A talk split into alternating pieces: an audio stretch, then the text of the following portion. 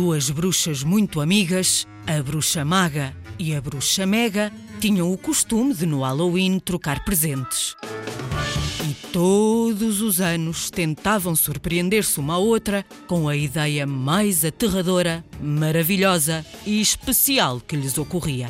Só para dar alguns exemplos, em anos anteriores, os presentes tinham sido uma serpente domesticada que sabia dançar, uma caveira falante, um gato negro que falava inglês e uma dúzia de aranhas que formavam um coro de ópera. Este ano, a bruxa maga ia oferecer à bruxa mega um pote de pó de comichão para chatear os seres humanos. Mas a bruxa mega tinha estado doente e não tinha comprado nenhum presente para a maga. Não importa! exclamou a maga ao ver a amiga tão triste. Vamos divertir-nos as duas com o teu presente. E assim foi.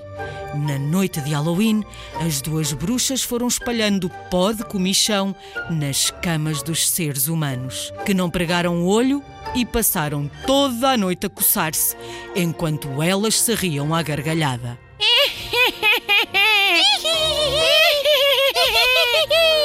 Melhor presente é sempre aquele que se pode partilhar com os amigos.